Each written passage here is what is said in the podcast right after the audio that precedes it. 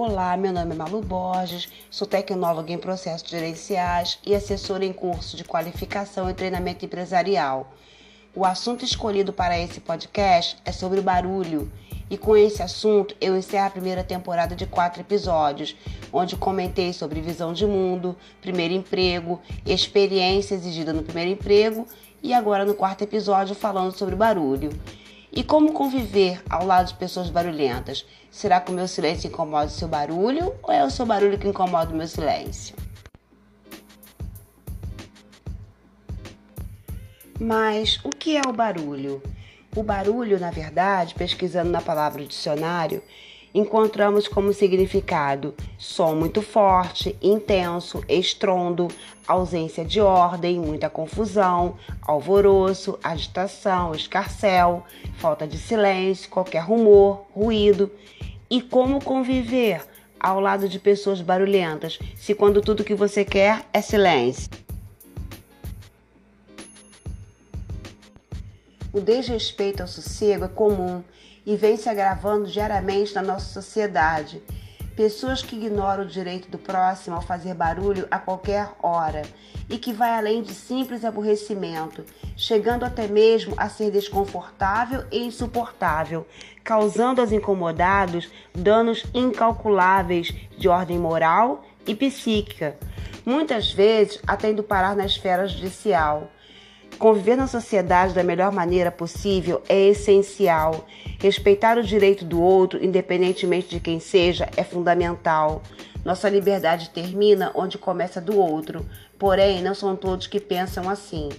Convivência, familiaridade e educação podem ser boas ferramentas para evitar e contornar possíveis incômodos.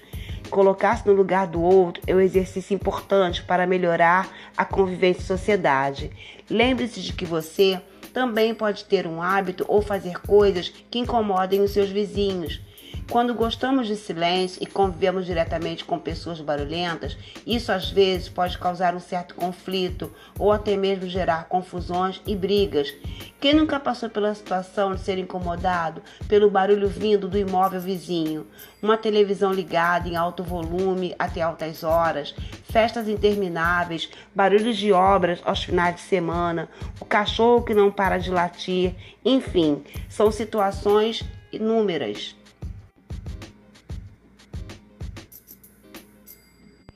Dentro da minha experiência de vida, já tive esse problema. Há certo tempo morei ao lado de um vizinho que todos os fins de semana costumava colocar quatro caixas de som amplificadas e bem potentes, no máximo volume. E nessa época eu trabalhava de domingo a domingo. Chegava à casa do trabalho por volta das três horas da madrugada e muitas das vezes não conseguia dormir devido ao barulho do som muito alto.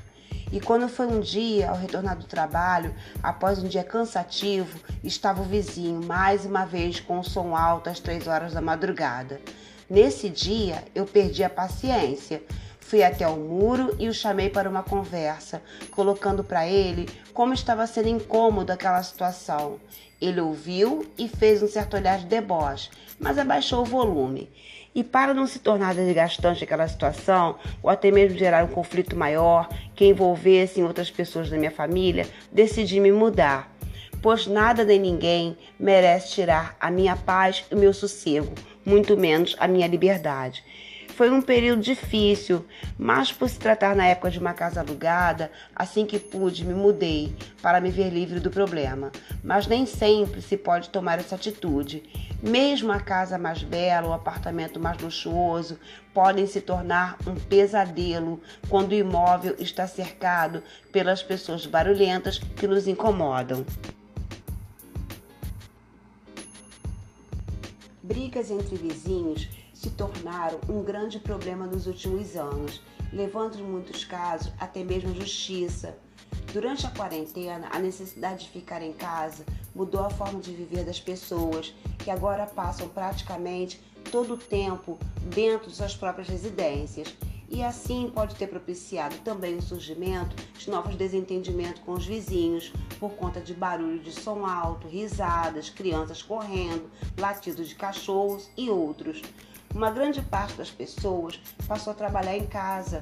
O teletrabalho ou home office passou a ser a nova realidade de muitas pessoas professores que estão dando aula online ou precisam gravar suas aulas, empresas fazendo reuniões com seus funcionários em salas virtuais, enfim, várias situações do novo normal que precisa de silêncio. E o que podemos fazer então para tentar resolver a situação do barulho? Minha sugestão é de que tenha uma boa conversa. Muitas vezes o barulhento nem sabe que está incomodando quem mora perto dele. Então, antes mesmo de tomar qualquer outra providência, procure seu vizinho, explique a ele o problema, colocando as suas razões, mas depois de conversar, persistir a situação, para não se aborrecer, então tente proteger a sua casa, o seu ambiente de trabalho home office, instalando placas que evitem ruídos externos e assim fique livre dos sons indesejáveis. Ou tome uma outra decisão que venha resolver o problema sem que seja preciso uma ação mais enérgica. Mas tente sempre um bom diálogo e, quem sabe, até tentar converter em uma nova amizade. Estamos passando por dias difíceis e tudo o que pudermos fazer para nos mantermos calmos é muito bom para a nossa saúde física e mental. Bem, vou ficando por aqui. Se você gostou desse episódio, compartilhe em suas redes sociais, deixe um comentário aqui na plataforma. E se tiver interesse em palestras ou cursos, é só enviar e-mail para tpg processosgerenciais@gmail.com. Meu nome é Malu Borges e até a próxima temporada com novos assuntos.